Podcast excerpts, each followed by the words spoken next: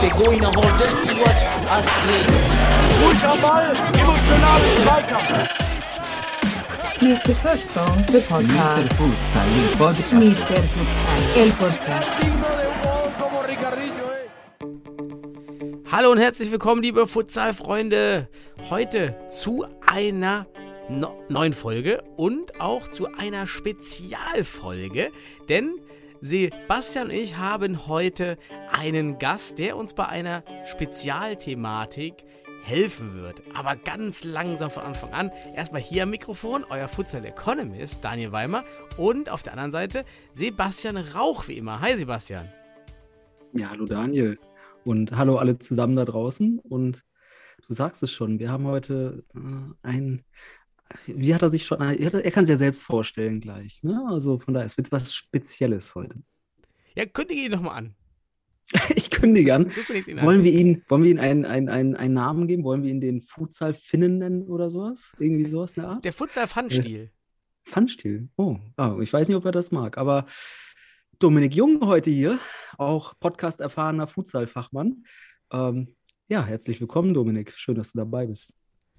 Herzlichen Dank für die Einladung, ihr beiden. Freut mich mal wieder dabei zu sein. Letztes Mal jetzt, glaube ich, vor knapp zwei Jahren hier zu Gast gewesen. Und äh, Futsal-Fun-Stil, das gefällt mir natürlich. Ich glaube, das hatten wir letztes Mal angesprochen, Daniel. Ja, ja, kann sein. Ich, hätte- ich hätte mal reinhören müssen. In die Folge mit dir ja über Hannover 96. Das war ja die letzte Folge, die wir hatten. Und ja, stimmt, das Fun-Spiel-Thema hatten wir besprochen. Weil wo hast du nochmal gespielt? In welchen Ländern? In äh, Finnland, Schweden und Deutschland. Genau. Einer in Brasilien war ich mal zu Gast. Ähm, habe da auch Futsal gespielt. Bin ein bisschen rumgekommen. Ja, definitiv. Das reicht, oder Sebastian? Ja, jetzt verstehe ich auch, warum du ihn Pfannenstil genannt hast. Ich habe nämlich tatsächlich den Pfannenstil gedacht. Und ich glaube, dazu kommt noch, dass ich ja äh, frisurentechnisch sehr nah dran bin. Die Position auch passt als Torhüter. Und frisurentechnisch muss man eh sagen, dass ich das heute natürlich hebe, das Niveau hier, ne? wenn ich in eure beiden. Ähm, du kompensierst, würde ich sagen. ja, Du ich kompensiere. Ja, natürlich. Aber gut, zum Glück haben wir keine, keine äh, Aufzeichnung per Bild. Ne? Also, Schade eigentlich. vielleicht machen wir einen Screenshot, Daniel. Wollen wir? Ja, mach, für- mach ich dann nebenbei mal. Ich mache jetzt hier einen Screenshot und du kannst weitermachen. Ja, mach du das mal. Ja, ähm, Dominik, willst du für die Hörer, die die letzte Folge nicht gehört haben, so ein kurzes Wrap-up geben, ähm, wo du jetzt aktuell vielleicht Futsal spielst, wo du schon warst, wissen wir jetzt? Und was nochmal, äh, wo du auch im Podcast mal aktiv warst. Mit wem zusammen und was ihr da gemacht habt. Sehr gerne. Ähm, ja, also ich bin derzeit äh, bei Hannover 96 und habe mich aber so vor knapp anderthalb Jahren ähm, etwas rausgezogen.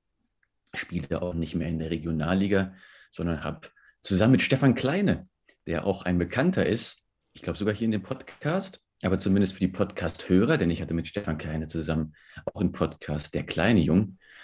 Ähm, und mit dem zusammen kümmere ich mich gerade so ein bisschen um die Breitensportentwicklung, haben eine zweite Mannschaft bei Hannover 96 aufgemacht, versuchen da ähm, junge Kicker für den Futsal zu begeistern.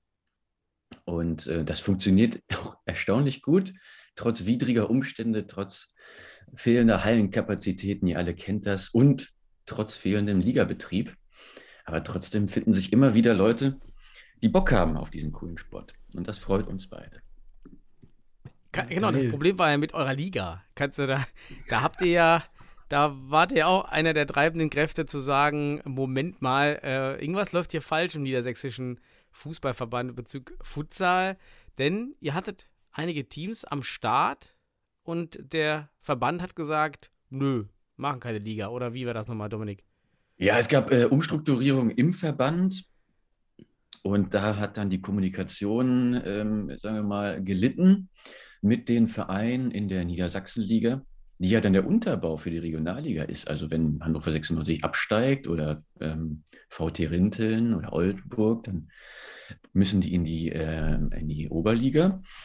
Und dort gab es mehrere Clubs, auch schon seit Jahren, die Interesse hatten, äh, hier einen Spielbetrieb zum Laufen zu kriegen, ist natürlich nicht so einfach in einem Flächenland wie Niedersachsen, vor allem wenn man dann vielleicht nur so sechs Mannschaften hat, die alle irgendwie aus ähm, den Metropolregionen kommen.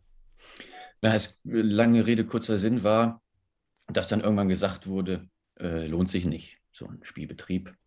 Aber wir haben das dann Ende des Jahres dann auch einvernehmlich, muss man schon sagen. Da ist der NFV auf uns zugegangen, ähm, geklärt und wir sind jetzt dabei, zumindest äh, drei Spieltage zu organisieren, wo wir in einer Art Turnierform zumindest einen gewissen Spielbetrieb erhalten können, weil ansonsten ist es für mich ja auch schwierig und, und für Stefan und für die anderen, die da ähm, irgendwie an der Basis arbeiten.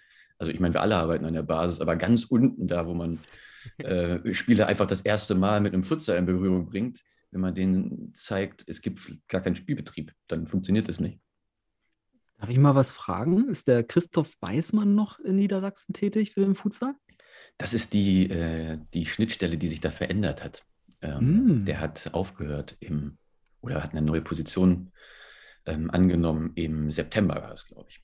Hm, ah, okay. Und Dann da ist, dann einiges liegen geblieben. ist ein Vakuum entstanden. Das ist natürlich problematisch im Futsal, weil zuvor halt auch schon immer ein Vakuum da war. Ja, Und dann äh, ist das wie so ein Negativsog. Ja, ich war ja auch jahrelang in Niedersachsen tätig und habe da auch ja, äh, bevor du, glaube ich, in Hannover warst, ähm, Konzepte für Liga und so weiter, auch die erste richtige Niedersachsenliga mit aufgebaut, aufgezogen, dann die Auswahl betreut. Und ja, ich, da sind so ein paar Namen noch mir im, im, im Kopf.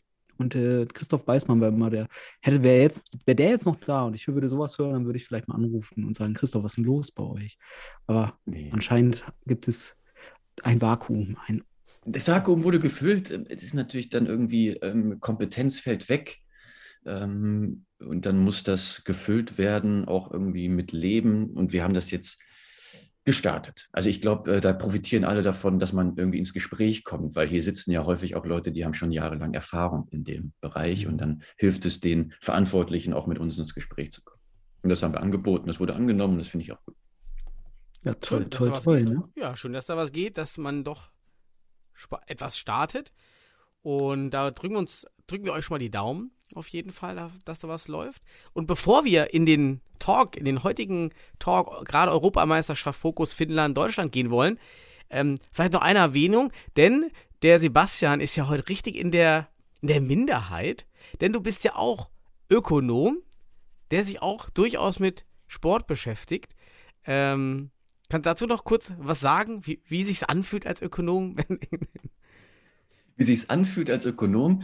Ähm, naja, ich konsumiere den Sport natürlich auch ganz anders als ähm, andere, um in deinem Vokala- Vokabular zu bleiben. Nein, ähm, klar, wir haben, äh, wir beide haben auch mal ein ähm, ökonomisches Projekt gestartet. Das war, glaube ich, vor knapp anderthalb Jahren auch so ein bisschen Corona. Äh, Phase, man hatte ein bisschen mehr Freizeit, es gab keine Futsal-Liga, da haben wir mal uns an die Daten gestürzt. Eigentlich ein ganz spannendes Projekt, das müssen wir doch nochmal äh, intensivieren.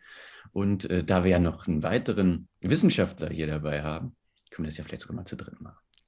Uh. Schön, schön ein Ökonom, der mit einschließt und nicht ausgrenzt. Danke, Dominik. Und Daniel, du weißt, ne? Hast den Seitenhieb gemerkt. ist gut. Ja, das Futsal Paper. Ja, das, ich hätte ja auch Lust daran, aber aufgrund meiner neuen Jobsituation war das eben das Problem. Und wir haben da die UEFA-Koeffizienten der, der Ligamannschaften rausgezerrt und gezogen aus dem Netz, ne, Dominik? Und wollten ja wissen, ob die Heimspiele in den Gruppen, also ob es diesen Vorteil gibt, dass du das Heimturnier ausrichtest. Weil das ja auch damals Genau. spannend war, dass im Fußball die Idee aufkam, diese Sammelspieltage in einem Stadion, in einer, in, in, in, in einem Ort zu organisieren und hatten da äh, begonnen. Ich weiß gar nicht mehr, hatten wir schon, hatten wir schon Zwischenergebnisse, Dominik? Ähm, ich, ich glaube sogar ja, ich kann mal eben nachschauen. Wir haben das doch abgelegt. Live, Live Science, Live Science. Life, Life Science. Nein, ähm, abgelegt haben wir nur eine ähm, Introduction, die habe ich nämlich geschrieben. ähm, von dem, von dem, vom Rest kam noch nicht so viel. Nein, so du hast kennen wir da ein bisschen, Daniel, so kennen wir du hast ein Daniel. bisschen was, du hast ein bisschen was, re, arbeiten. bisschen was regressiert. Hast du aber der, ähm, der Titel des Working Papers hieß Home Advantage in Single-Legged Mini-Tournaments. Hm. Empirical Evidence from Futsal Champions League. Ah, geht runter wie Öl. Jetzt bin ich wieder motiviert. Ja. Jetzt bin ich motiviert, jetzt äh, da doch was zu machen. Ich meine, wir hatten schon den, da war was, da war was in den Daten, dass die Teams, die äh, diesen Heimeffekt haben und das Turnier ausrichten, ähm, den Heimvorteil nutzen können gegenüber äh, den Teams, die eben von sehr weit wegkommen. Irgendwie sowas. Naja, wir gehen ja mal rein, mhm. Dominik. Dann können wir das hier im Podcast ja auch diskutieren. Es gibt ja, auf jeden Fall schon eine Menge sportpsychologische äh, Veröffentlichungen dazu zum Thema Heimvorteil.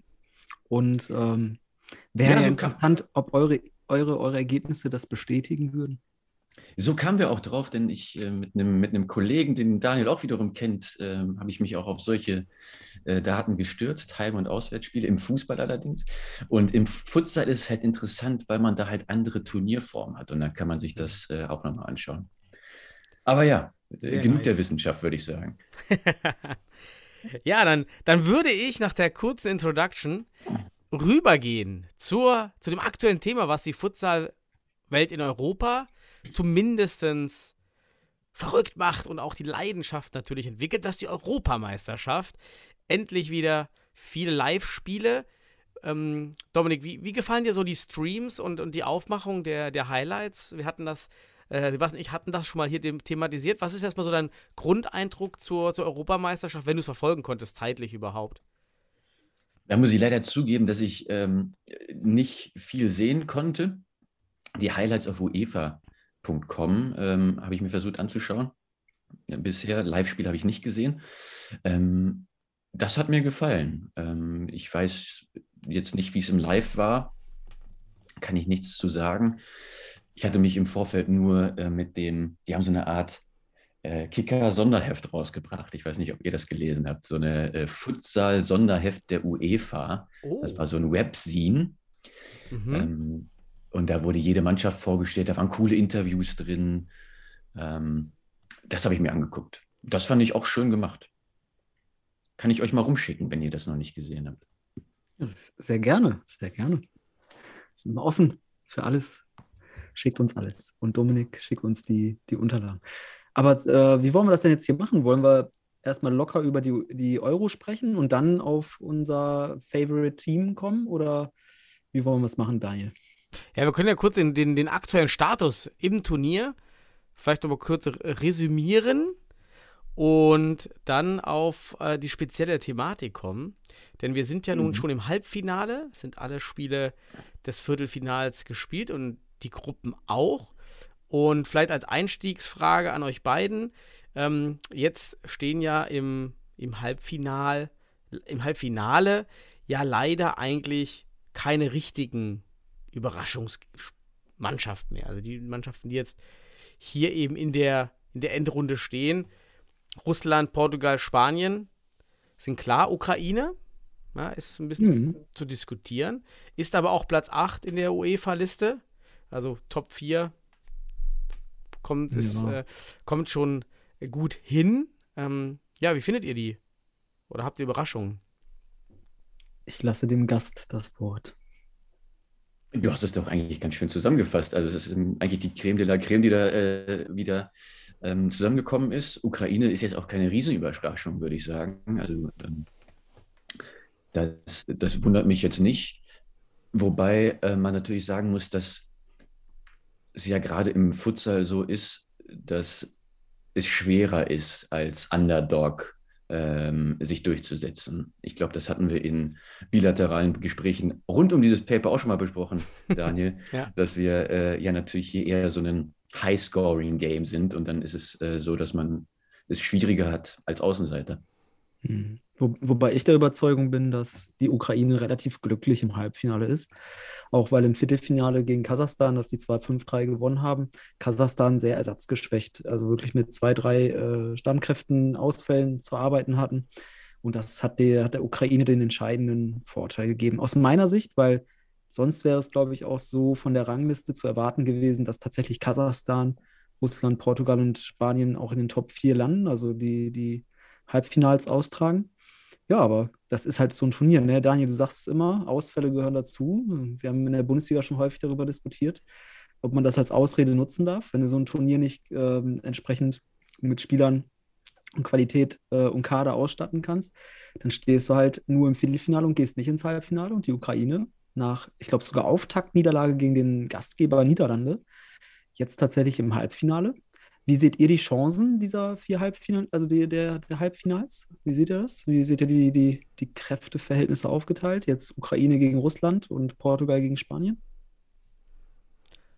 Dominik, bist du Gast? Ja, dass die, dass die Russen, dass die Russen Favorit gegen die Ukrainer sind, das äh, ist natürlich klar. Also eher ein politisch spannendes äh, Spiel, könnte man sagen. Oh, stimmt. Das haben wir doch richtig. Sehr Politische politisch Themen, endlich, korrekt. endlich. Ja. Ja, sehr gut. Stimmt, das habe das hab ich mir jetzt auch gar nicht, im ersten Moment ist mir das gar nicht so aufgefallen, aber ja. Ob der, ob Also der Klitschko wohl dabei ist? Ob der Klitschko äh, nach Holland kommt? Du meinst, Ja, um ja, die, ja. die Mannschaft zu schützen dann. Ja, praktisch, praktisch zwei Nachbarschaftsduelle. Ne? Ähm, Ja. ist, das, ist es eigentlich, ähm, ich hatte mich nur im Vorfeld des Turniers ähm, beschäftigt mit äh, Tickets und Zuschauer, weil es gab in Groningen gab es ja Spiele, wäre ich gern hingefahren. Äh, unter anderem meine Finnen, auf die wir später noch kommen, hätten ja auch in Groningen gegen, haben in Groningen gegen Italien gespielt, meine ich. Und ähm, sind jetzt Zuschauer zugelassen für die Halbfinalspiele oder ist es immer noch äh, ohne? Ja, also meines Wissens nach sind seit dem Viertelfinale sogar Zuschauer in der Halle. Ah. Ich glaube sogar, ich, Mhm. war vielleicht sogar schon der letzte Gruppenspieltag, wo Zuschauer zugelassen wurden. Das ist ja das Interessante, dass unsere Nachbarländer jetzt auch wirklich nach der Omikron-Welle, die jetzt absinkt, tatsächlich auch lockern, lockern, lockern und nur wir hier irgendwie noch ausharren. Ähm, und in Holland scheint das jetzt auch da ähm, Okay. zu kommen. Und ja, jetzt äh, zumindest, äh, ja, die haben ja diese, diese Papp-Papp-Zuschauer gehabt, um, um das Bild so ein bisschen zu verschönern. Aber Ja. dahinter waren jetzt Zuschauer. Habt ihr, ich, Bosnien, glaube ich, das letzte Spiel von Bosnien, doch, dann war es noch Gruppenphase.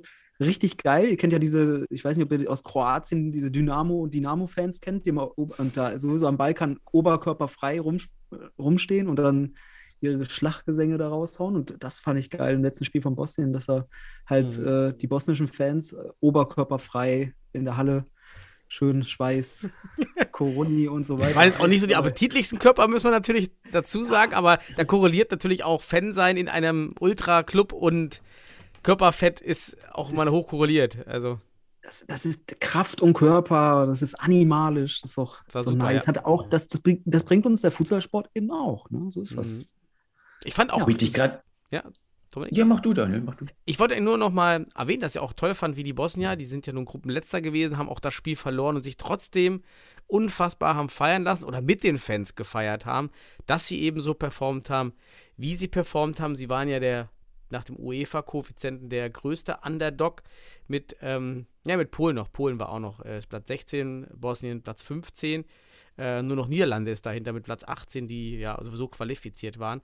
Ja, von daher super, dass sie sich da so haben mitziehen lassen mit der Euphorie und dann einfach gefeiert haben, dass man da ein gutes Turnier gespielt hat. Ja, Dominik. Ja, ich wollte eigentlich nur, wir hatten im Vorgespräch darüber gesprochen, dass ihr so elaboriert euch ausdrückt. Und äh, ich wollte nur anmerken, dass du äh, gerade das Wort korrelieren benutzt hast. Das macht man normalerweise auch nicht in der Kabine. Ne? So Ich mach das in der Kabine. Klaut, Ich klaut, nehme das auf und schick dir das. klau, klaut hier der, der Kausalitätsgott äh, Daniel, den Korrelationsgott Sebastian, äh, den Begriff. Also unfassbar. Also nice, nice. Ja, aber Jungs, jetzt haben wir da so ein Halbfinale. Ähm, ihr habt mir jetzt noch immer noch nicht beantwortet, wer, also klar, ich habe jetzt rausgehört, Russland gewinnt gegen die Ukraine, zu, so das ist jetzt Dominiks äh, Tipp. Ähm, aber was steht denn da bei Portugal, Spanien bei euch auf, auf der Gewinnerseite? diese schwierige Prognose, die überlasse ich mal äh, Daniel. Daniel ist ja auch unser, unser Lauterbach des Futsals Ach vielleicht. so, ja. oh, ich habe aber nicht so ein Eulengesicht, ja. So. Ähm, ist gar nicht zu sagen. Jedes Team hat da so seine Stärken und Schwächen. Äh, Portugal war einige Male doch recht defensiv überraschend offen dann. Ähm, Georges Brass, der hat auch mal einen Puls von 180 gehabt da am, am Rand. Also ich glaube, der sieht da auch noch mehr, was nicht so richtig läuft. Spanien fand ich in den Partien überzeugender, aber die Gegner waren auch andere, die waren auch ein bisschen ähm, anders stärkmäßig einzuschätzen. Ja, ich weiß nicht, ob in, in, in dem großen Bereich, ja, ich würde Spanien doch noch einen kleinen Vorteil geben. Äh, Dominik? Dominik? ich, nee, ich, war, ich, ich, bin, ich bin völlig äh, so. von, diesem, von, diesem, äh, von dieser tollen Phrasendrescher-Analyse, ähm, die Daniel da gerade geliefert hat. Da bin ich voll d'accord. Hätte ich nicht besser machen können. Aber ey, ich finde es auch richtig geil. Ich, ich habe ja bei Mr. Futsal jetzt mit, mit, mit dir, Dominik, hier auch noch als Gast, ich habe ja nur Torhüter um mich herum. Ne? Also das finde ich ja so krass. ähm, nicht nur Ökonomen, die nur im, um mich herum schwirren, äh, sondern auch noch Torhüter. Ähm, ich muss ja sagen, Portugal mit André Sosa, diesen kleinen Keeper, ne? Mhm. Äh, wir können ja mal so einen kleinen Rückblick jetzt so auf die Viertelfinals starten, nachdem ihr jetzt gesagt habt, äh, also ich habe rausgehört, äh, irgendwie nix. Daniel, deine Prognose kann ein, kann also ich habe mich gut, ich habe hab gesagt, ich soll den. Lauterbach machen. Ich habe den einfach den Lauterbach gemacht. Einfach reden und nichts sagen. Okay, okay. Und nicht committen Aber- vor allen Dingen. Aber äh, wobei den Sosa, den André Sosa müssen wir uns vielleicht aufheben für das Spiel gegen Finnland. Lass uns doch einmal kurz noch äh, rückblickend auf die Viertelfinals schauen. Ich kann euch ja mal ein bisschen so den Überblick geben und ihr könnt so ein bisschen euren, euren Senf, euren, eure, äh, euer Gefühl dazu ausdrücken, falls ihr es gesehen habt oder auch nicht. Also Spanien gewinnt 5 zu 1 gegen die Slowakei. Das ist vielleicht auch so zu erwarten gewesen. Ich habe ja auch schon gesagt, Spanien natürlich gegen Aserbaidschan so ein bisschen aber äh, haben sich gefangen, absolut souverän. Was, was sagt ihr zu, zu Spanien gegen Slowakei? Habt ihr das gesehen? Nee, da habe ich nur die Highlights gesehen. Also da kann, kann ich jetzt zum Super. Spiel ja nicht sagen. Ist eine Top, ist eine Top-Runde. Ähm, äh, ich habe es natürlich, äh, natürlich auch nicht gesehen. Ähm, aber Sebastian macht doch weiter in der. Ja, ich mache einfach, weil anscheinend gucke ich nur Futsal. Okay, okay. Du hast auch keine Kinder. So, das ist schon mal ein Ich riesen habe heute, ich hab heute eine richtig schöne Info gekriegt, die aber ich nicht öffentlich machen möchte. Aber bezüglich. Egal. Ähm, dann Russland gegen Georgien. Habt ihr anscheinend auch nicht gesehen. Russland gegen Georgien gewinnt 3 zu 1. Ich kann euch eins sagen, war ein spannendes Spiel bis Mhm. zum Schluss. Georgien hat zwar nicht viel gemacht, äh, Russland hat halt gedrückt, hat dann äh, lange 1-1, dann 2-1 und zum Schluss gegen den Flying noch das 3-1 gemacht.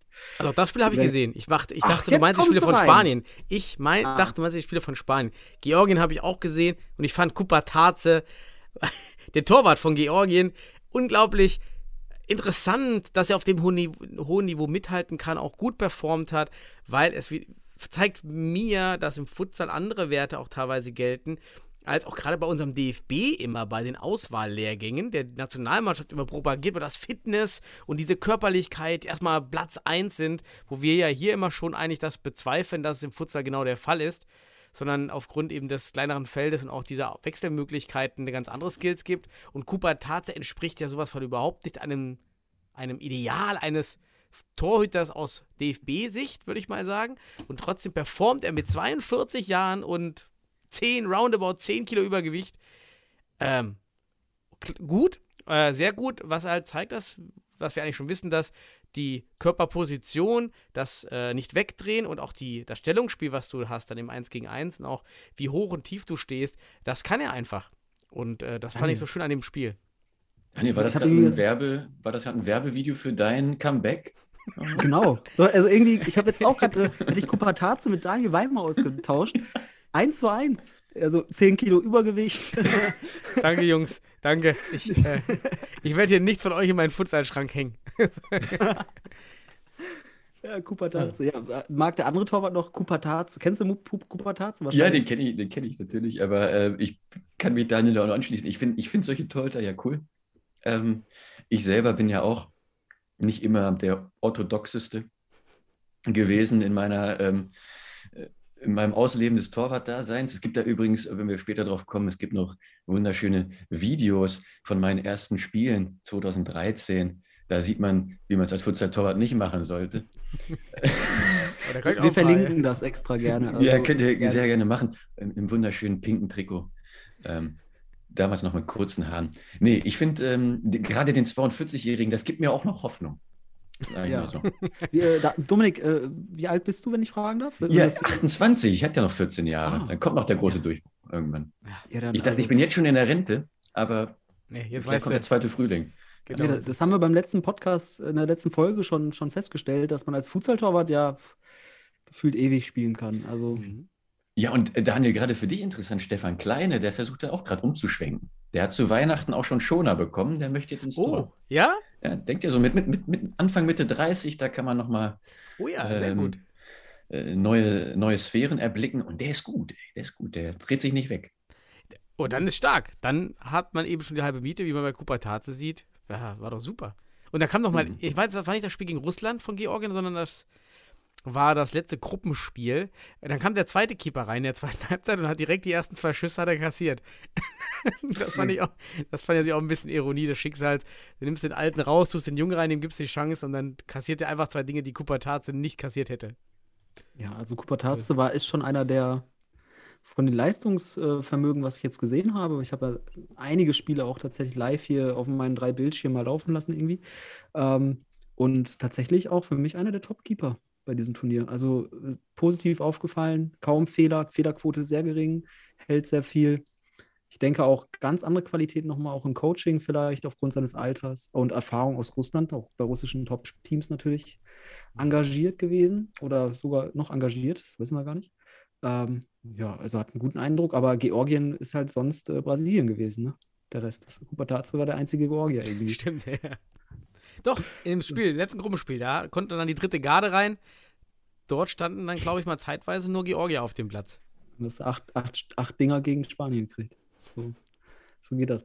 Gut, Jungs, aber äh, wir nähern uns unserem äh, schönen Spiel, das wir gleich noch, äh, wo, worauf wir dann auch auf, äh, mit Dominik tiefergehend eingehen können. Ähm, aber dann hatten wir halt Kasachstan gegen Ukraine. Ich hatte ja gerade schon gesagt, Kasachstan ohne Tain, Tainan und so weiter. Ähm, wichtige Spieler haben gefehlt. Die Ukraine setzt sich durch mit 5 zu 3. Ist jetzt dadurch verdient im, im Halbfinale. Hat das jemand von euch gesehen, das Spiel? Nein. Okay, für alle da draußen, sie nicken mit den Köpfen. Ähm, aber gut, äh, aber ich glaube, zu dem Spiel ist auch alles gesagt. Ähm, für alle Werbung, schaut euch die Halbfinalpartien an. Äh, finden am 4. Februar statt, 17 und 20 Uhr auf uefa.tv irgendwas. Ne? Also mit einem Login oder mit einem Sign-in geht das. Ne? Daten, Daten, Daten, das neue Gold. Ähm, ja, und jetzt kommen wir mal auf das Viertelfinale, was ich auch von der Gesamt, also ich fand es von den vier Viertelfinalspielen am spannendsten, am emotionalsten, am Futsal-spezifischsten teilweise. Portugal gegen Finnland. Portugal gewinnt am Ende 3 zu 2. Mhm. Schildert mal eure Eindrücke zu diesem Spiel. Was, äh, war das so für euch zu erwarten? Erzählt einfach mal frei raus. Ich, ich lehne mich zurück und genieße es einfach wie diejenigen, die gerade zuhören. Ich würde da Daniel natürlich den Vortritt lassen. Ja, äh, gut, dass ich, da, dass ich da was leisten, dass er jetzt was anbieten kann. Das glaube ich natürlich so gerne guckt mit meinen Kindern auch vor dem Fernseher. Ich habe dann auch äh, meinen Kids natürlich erklärt, die sind ja fünf und drei, so für wen wir jetzt sind. Ja, das haben sie erstmal nicht verstanden, ob wir jetzt für Deutschland sind. Das muss ich dann dreimal erklären, dass Deutschland jetzt nicht spielt, sondern dass wir aber für Finnland sind, für die Weißen und dann immer, ja, die Weißen. Und dann meinten, jetzt auch ganz witzige so Kinderwelt, ähm, da meinten die Kinder, ja, Portugal ist doof. Also ich habe nur gesagt, komm, wir sind für Finnland und die Kinder machen daraus, ja, Portugal ist doof. scheiße, ich habe gesagt, Portugal ist scheiße. Ja, einfach so, einfach direkt äh, das Narrativ geändert von, äh, wir sind für Finnland einfach gegen Portugal. Ja, und ähm, es war ganz schön und ich fand es erfrischend, wie Finnland hier gespielt hat, obwohl natürlich Portugal schon deutlich mehr Strafraumszenen hatte und Torabschlüsse hatte. Und Finnland wieder mit dieser unfassbaren Effizienz in diesem Turnier, das muss man den Finn ja lassen. Sie machen aus wenig Chancen echt viel und wieder ein strammer Schuss. Das waren schon sehr viele Fernschüsse und auch wieder mit der Brust. Also so ein Tor sieht man wirklich auch im Futsal nicht so häufig. Mit der reingebrustet. Also mit der Brust hat abprallen lassen den starken Schuss. Das war auf jeden Fall eintrainiert, einstudiert, denn dieses Tor war so ähnlich schon mal in einem anderen Spiel, ne? Sebastian. Ja, also es ist für mich auch ein Turnier teilweise auch seitens der Finn, aber auch andere Mannschaften der Standards tatsächlich. Also viele Einkick- und Eckball- und Freistoß-Varianten beziehungsweise äh, Tore, die dadurch entstehen. Ähm, ja, das dazu. Ja. Daniel, ich, ich kann das von, ich, Daniel, ich kann das natürlich mit Daten nochmal unterfüttern, was du da gerade gesagt Ja, mach, hast. ja, sehr gut. Ähm, die, die Portugiesen hatten insgesamt knapp 50 Torabschlüsse in dem Spiel, ja. äh, von, von denen sogar knapp 20, 19 aufs Tor der Finnen gegangen sind. Äh, die Finnen hatten nur neun Ja. Torabschlüsse aufs Tor und machen daraus zwei Tore. Das ist natürlich eine, eine wirklich gute Quote. Ähm, muss man, muss man anerkennen. Und der Keeper hat mich auch überzeugt, der finnische Keeper. Der hat im ganzen Turnier wirklich starke, starke Paraden gezeigt und hat das Team da auch echt äh, da gegen Portugal ganz lange offen gehalten, ganz lange im Spiel gehalten. Fand ich auch super. Und ja, was natürlich bei, bei Finnland auffällt, und da sind wir vielleicht ja schon in der Diskussion, weshalb auch Dominik hier ist, ähm, ist ja vielleicht ein Underdog. Ja, so vor dem Turnier zu sagen, Finnland ist ein Underdog. Da können wir gleich nochmal drüber diskutieren, ob, er, ob es ein Underdog ist oder nicht. Aber wie der Underdog sich präsentiert, man hat ja so zwei Möglichkeiten, Sebastian, oder? Ja, wir haben ja schon mal drüber gesprochen. Müssen wir jetzt überhaupt Underdog definieren? Also, wir können eins sagen: Das war die erste Teilnahme Finnlands an einem Main Tournament, also an der Euro jetzt. Ähm, eine, eine Mannschaft, die, ich kann jetzt ein kleines bisschen Background-Wissen geben, äh, mit Micho Matic als Trainer, kroatischer Trainer, der 2013 diese Mannschaft übernommen hat. In einem Interview Anfang Januar oder um Weihnachten herum war es, glaube ich, also ausgestrahlt wurde es Anfang Januar, sagte Micho Matic ähm, zur Euro, ähm, dass man den nächsten kleinen Step macht und dem, die beste finnische Mannschaft aller Zeiten dort sehen wird. Also er war auch sehr überzeugt. Gleichzeitig sagte er aber, dass er in einer Hammergruppe war mit Italien, Slowenien und äh, Kasachstan.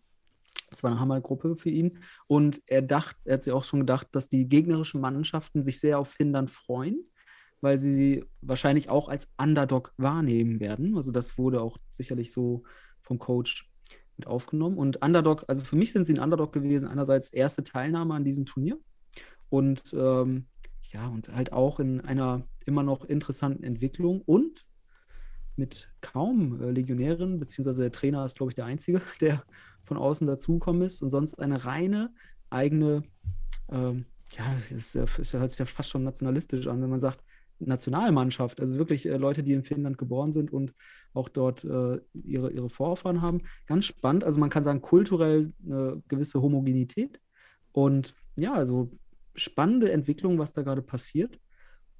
Und jetzt waren sie im, im Viertelfinale. Mhm unfassbar. Also, dass diese Gruppe überlebt haben, fand ich sehr spannend. Und gegen Portugal, um jetzt meine, meinen Eindruck da kurz zu schildern, ich hätte es nicht als unverdient empfunden, äh, wenn sie das Ding 3-3 gespielt hätten am Ende noch, weil es war eine wahnsinnig große Chance am Ende noch. Hm. Fernschuss, den André Sosa kaum mit Blick auf den Ball mit einem, mit einem reflexartigen auch Rausfahren des Beines und wieder hoch. Er hat noch richtig so geguckt, dass er den Ball sieht. Er muss sich noch richtig ja. positionieren, wie so eine, ja, der ist ja auch, der ist ja auch kein eine Spinne, hat er noch geguckt. Ne? ist ein eher kleiner Torwart, ja. der wirklich sehr agil ist. Und wie er den gehalten hat. Also da dachte ich auch so, boah, das wäre jetzt, das wäre jetzt nicht unverdient gewesen, weil natürlich Finnland sehr effizient war, aber die 50 Schüsse aufs, äh, von, von, von Portugal oder 49 waren es, glaube ich, ähm, die wirkten jetzt auf mich nicht so, dass sie das Spiel auch hätten 5 oder 6 2 gewinnen hätten können, sondern es war irgendwie immer, Finnland war irgendwie drin. Mhm. Und das fand ich ganz spannend, auch mit taktischen Variationen, die ich sehr interessant fand. Und deswegen 3-3 hätte mich auch und Verlängerung hätte mich auch gefreut, aber gut, Portugal hat die Qualität, ne? So. Aber gut, das war jetzt meine. Ja, aber Dominik, wie fandst du das Spiel? Oder Daniel, erzähl noch weiter. Lila, ähm, also ich wollte nur, bevor Dominik seine, sein, sein, sein Leidenschaft da, den, Finnisch, den, den finnischen Leidenschaft mit reinbringt, ähm, da nur mal darauf hinweisen, noch äh, einmal das Underdog, ähm, vielleicht als jemand, der, der vor dem Turnier nicht zu den Top 4 oder Top 8 gehört. Und das war halt bei Finnland eben der Fall. Ähm, denn Finnland war, ist Platz 12 aktuell der UEFA-Liste, nur Slowakei, Slowenien, äh, Bosnien und Polen sind noch hinter Finnland, auch die Niederlande als Gastgeber, die ja automatisch qualifiziert sind. Aber Italien beispielsweise, Tschechische Republik, Serbien ist Platz 6, Kroatien ist Platz 5 in der Europaliste und im Weltranking sind sie Platz 18. Ähm, nur mal dazu. Wir, wo, sind eigentlich Deutsch, wo sind eigentlich Deutschland? Wir sind weltweit Platz 72 übrigens. Und Europa, kann ich auch mal aufhaben. Wir sind Platz 35, sehe ich gerade. Hey! Von, hey, von 50. Von 50. Ja. Äh, England ist eins vor uns. Also wir, wir bleiben Kopf an Kopf an England und hinter uns sind aber auch so Brecher wie Griechenland, Israel, Schweiz, San Marino. Bulgarien, ja, die kommt, genau, die kommt gleich noch. Wales, Litauen, Andorra, San Marino, Estland, Malta, Schottland, Gibraltar, Österreich und Nordirland. Gibraltar steht vor Österreich.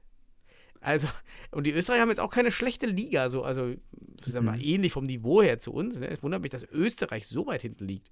Ja, wie diese Koeffizienten und die Zahlen da zusammenkommen, das müsst ihr als Ökonom mal analysieren. Ich habe keine Ahnung davon. Aber äh, hängt auch von der Gegnerwahl ab, die man sich gibt, ne? Also, Ja, ja. so. Äh, Weltweit ist San Marino tatsächlich letzter Platz und Gibraltar. Sind in der Weltrangliste Sind die zwei letzten.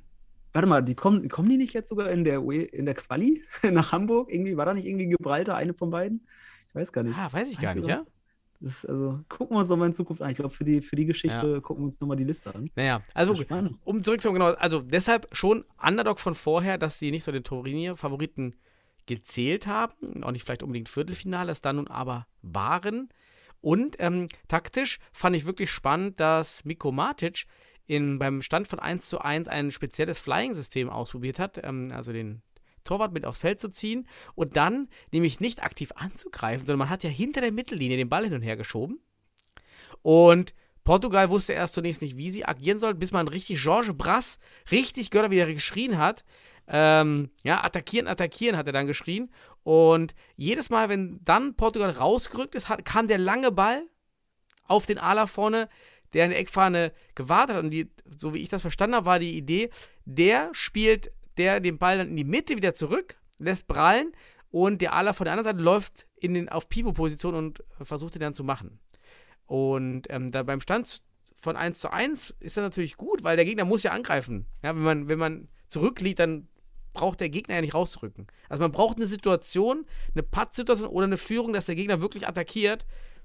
Weil ansonsten denkt sich der Gegner, gut, dann spielt halt bitte das ganze Spiel so runter. Hätte Georges Brass vielleicht auch mal sagen sollen, aber es ist auch nicht schief gegangen. Aber eine gute Szene war dabei. Da hat das funktioniert und äh, fand ich spannend, dass Miko Matic das probiert und auch den Flying am Ende schon se- sechs oder sieben Minuten vor Ende rausholt, war auch sehr gut taktisch und nicht erst letzte Minute, zwei Minuten, da kannst du es auch direkt lassen. Ja, das wollte ich sagen. Dominik, jetzt deine Einschätzung zu, zu, zu Finnland und dem, dem, dem Spiel jedenfalls. Ähm, ich kann zum Spiel jetzt nicht ganz so viel sagen. Wie gesagt, ich habe die Highlights gesehen und es nicht live gesehen. Ich würde mich aber Sebastian mal anschließen. Der hat ein paar ganz spannende Sachen ähm, aufgegriffen oder gesagt, ähm, denen ich nur ähm, zustimmen kann. Äh, Das ist eine Mannschaft, die besteht aus nur inländischen Spielern, aus der äh, finnischen Futsal-Liga heißt die, mit Doppel-I. Ähm, und ich weiß, dass für Finnen, ich durfte ein Jahr dort, ähm, vielleicht so als Hintergrund, ich durfte ein Jahr in der Saison 2013, 14 und deswegen bin ich hier eingeladen, äh, durfte ich äh, in der Futsal-Liga spielen ähm, und war dort äh, Torhüter, erst zweiter Torhüter, dann habe ich auch ein paar Spiele gemacht äh, für Iveskyle, Likunan Riemu hieß der Verein, der ist damals aufgestiegen erstmals ähm, aus einer kleinen Universitätsstadt oder kleine Universitätsstadt, aus der Universitätsstadt in äh, Mittelfinnland, ähm, die dann insgesamt zwei Futsalvereine hatte in der Futsal-Liga mit Likunan Riemu und Kadü. Da spielt dein Lieblingsspieler, äh, Daniel, der Hosio. Ah ja, Hosio, ja. Genau. Äh, der Spielmacher von denen, kann man sagen. Und es ist für die Finnen das Größte, überhaupt für ihre Nation antreten zu dürfen. Wenn sie das Trikot überstreifen, ähm, wo die Suomi-Flagge drauf ist und sie ähm, gemeinsam für ihr, äh, ihr Land spielen, ist das, da werden wirklich Kräfte frei, die ich bisher nur ansatzweise noch mal gesehen habe bei so einer Island-Geschichte, zum Beispiel bei der Europameisterschaft im Fußball. Ne?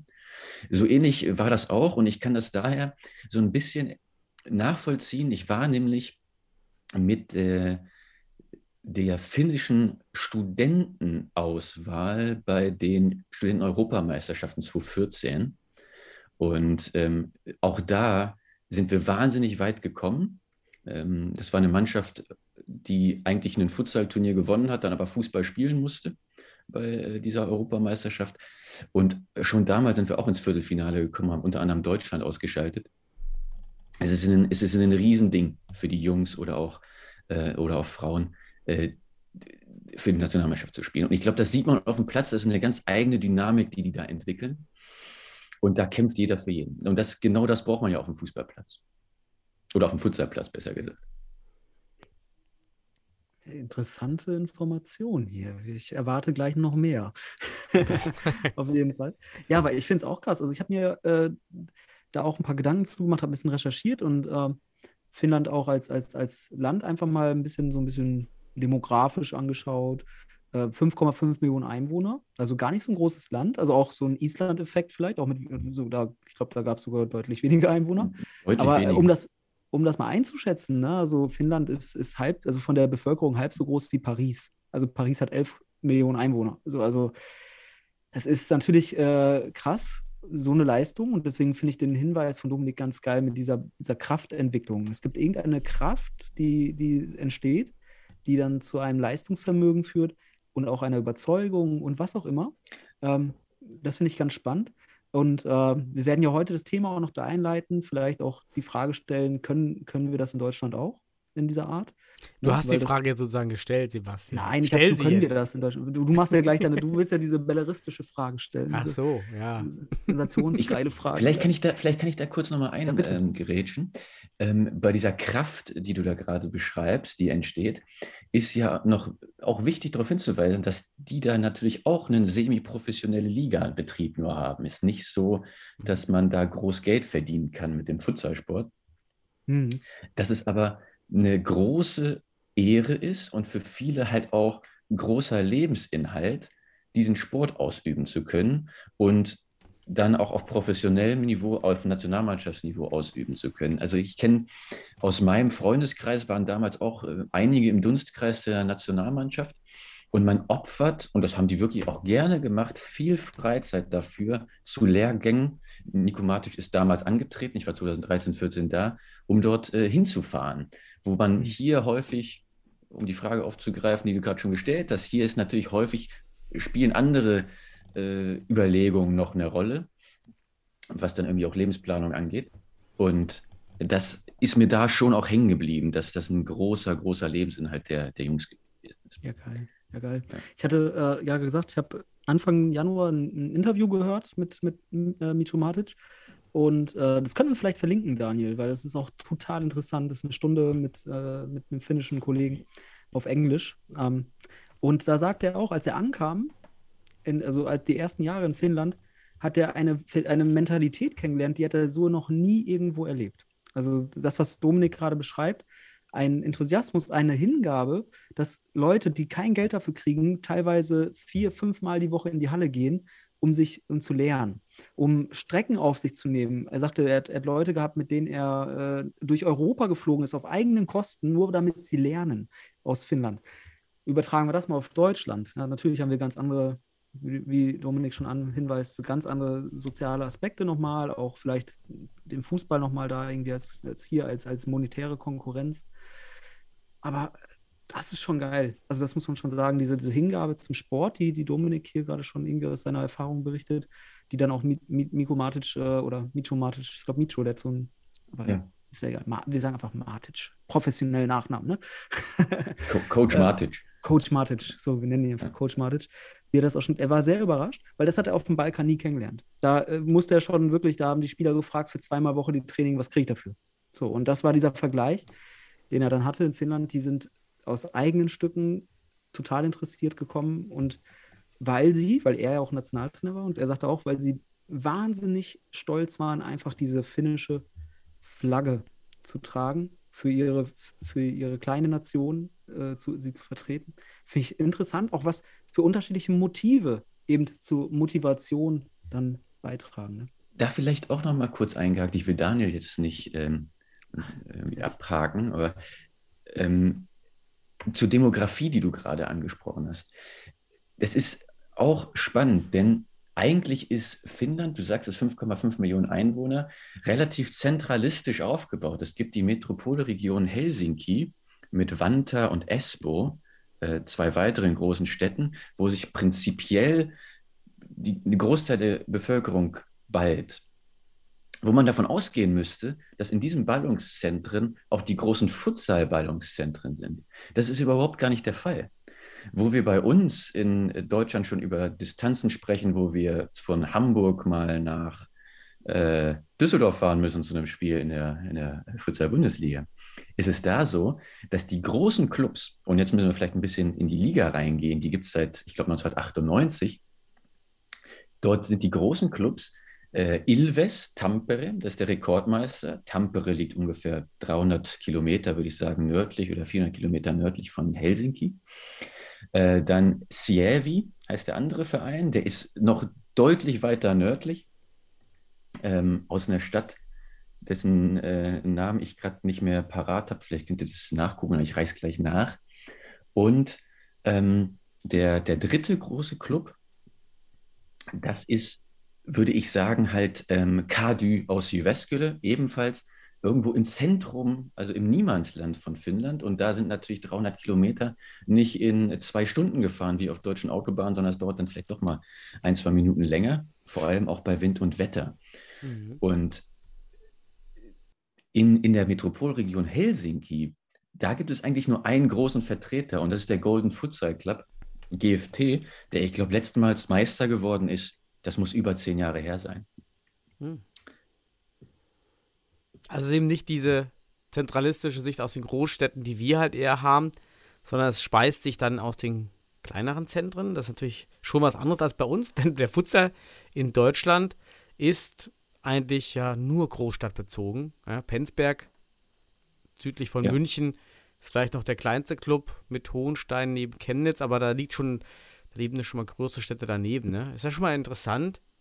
Ähm, aber jetzt sind wir ja schon so gut in die, in die Diskussion eingestiegen, dann, dann will ich vielleicht die Hauptfrage mal einleiten, die, die, die, die ich denke, die ganz spannend ist. Denn wenn wir sagen, Finnland ist selbst heute noch eher ein Underdog bei der Futsal-Euro gewesen, ähm, dann ist Finnland vor 10, 15 Jahren ja noch weiter weg gewesen von der europäischen Futsal-Elite und hat sich nun innerhalb von 10 Jahren dahin entwickelt, dass man bei einer Euro äh, sich für die Euro qualifiziert und dann sogar die erste Runde überlebt gegen etablierte Teams wie Italien. Und nun stehen wir ja mit Deutschland auch da. Wie können wir uns weiterentwickeln? Wie kommen wir vorwärts? Und das haben wir hier im Podcast ja schon eigentlich in den letzten Wochen gut zusammengefasst. Wir entwickeln uns weiter, aber eigentlich treten wir auch relativ zu den anderen auf der Stelle. Also wir werden zwar besser, aber die anderen eben auch. Ja, und somit treten wir irgendwie relativ auf der Stelle, denn die anderen werden eben auch besser. Also die Niederlande ist auch nicht, ist auch stärker als Niederlande vor zehn Jahren oder Kroatien auch stärker als die Kroatien vor zehn Jahren, die Spieler. Haben einfach alle bessere Ausbildung und spielen besser. So, wie kommen wir jetzt als Deutschland denn vorwärts? Wo, wie werden wir, wie werden wir Finnland? Ja, wie, wie können wir aus einer. Wie werden wir Finnland? Wie werden wir Finnland?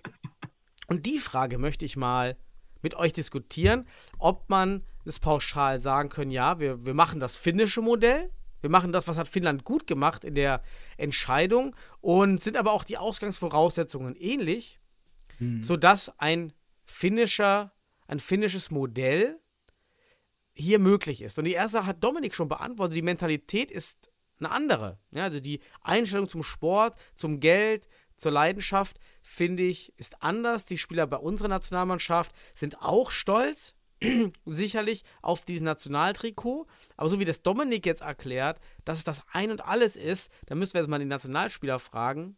Aber wahrscheinlich würde jeder Nationalspieler sagen, ja, ähm, das, das würde ich, da wüs das würde ich keinem absprechen wollen von ja. unserer Nationalmannschaft.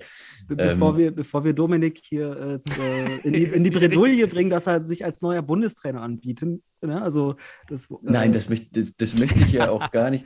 Ich, ich kann aber auch schon mal ähm, starten und versuchen, äh, ein bisschen was zu beantworten von dem, was du gerade aufgeworfen hast. Ja, sehr gut. Denn ich glaube, ähm, die einfache Antwort, äh, die man an, so liefern würde, wäre, das ist eine Blaupause für eine Entwicklung, wie sie auch ein Land wie Deutschland nehmen mhm. könnte oder müsste. Das greift dem aber zu kurz aufgrund der von dir schon erwähnten Voraussetzungen. Und die Voraussetzungen sind dort ganz entscheidend und dann, das greift auch alles ineinander über, wenn wir dann über Mentalität sprechen, etc. Wenn ein, wenn du in, äh, in, in Finnland Sport treibst, also Fußball spielst, oder Futsal spielst, dann sind das dort keine Substitute, um im Ökonomischen zu bleiben, sondern es sind Komplemente. Wir haben nicht zwei gegeneinander rivalisierende Sportarten, sondern wir haben zwei Sportarten, die miteinander koexistieren. Wir haben da oben einen starken Winter, weshalb der Ligabetrieb im Fußball an den Jahreskalender angelehnt ist. Und man startet dann, zumindest wenn nicht gerade Weltmeisterschaft ist, glaube ich, im Winter, startet man im März oder im April mit der Fußballsaison. Die endet dann aber auch schon wieder im, im, im Spätherbst. Das heißt, die Überschneidung zwischen einem Ligabetrieb im Winter im Futsal und einem Ligabetrieb im Sommer im Fußball ist vielleicht ein paar Wochen vorhanden. Ähnlich ist es, äh, ich habe ja ein Jahr in, in, in Schweden spielen dürfen, ähnlich ist das da ja auch. Also da hat man natürlich eine, ähm, schon mal eine Voraussetzung, die wir nicht haben. Das ist, das ist die erste ähm, große, eigentlich fast schon wahrscheinlich entscheidendste Voraussetzung. Und die andere ist, man kann mit dem Fußball dort kein großes Geld verdienen. Also bei uns kann ja ein guter Futsalspieler bestimmt in der Landesliga oder in der äh, vielleicht sogar höherklassig Fußball spielen und damit ein wirklich äh, großes Einkommen bestimmt im äh, vierstelligen Bereich erzielen. Das wird da nicht der Fall sein. Mhm. Hm. Interessant, weil ich habe mir halt auch die Frage gestellt und ähm, inwieweit dort diese Verzahnung zwischen Futsal und Fußball stattfindet. Ne? Das ist ja sehr mhm. interessant zu sehen, dass das halt auch allein kalendarisch nicht so derart äh, kollidiert. Finde ich schon mal sehr interessant. Und jetzt ist für mich die Frage, weil Daniel, du sagst gerade, kann Deutschland äh, Finnland oder können wir Finnland? Ich würde sagen, was können wir daraus lernen? Was lernen wir aus Finnland? Wie kommen wir in, äh, ja, was ist das Beste daraus, was wir auf uns übertragen könnten? wenn ich jetzt sehe, allein schon die kalendarische Geschichte, dann hat Dominik ja richtig gesagt, so das ist nichts, was wir jetzt einfach eins zu eins machen könnten. Da haben wir schon mal den Punkt. Dann zweiter Punkt, tatsächlich, wir sind, ein, wir sind eine reine Fußballnation, so will ich es mal fast sagen. Andere Sportarten sind einfach way, way dahinter. In Finnland hast du vielleicht sogar noch, ich weiß nicht, Eishockey auch noch sehr interessant und so. Also nochmal eine andere Sportkultur. Das kann Dominik uns ja gleich nochmal so ein bisschen beantworten, wie die dort äh, die Sportarten zueinander stehen. In Deutschland sehen wir ganz, ganz klar eine Hierarchie, eine ganz klare Hierarchie.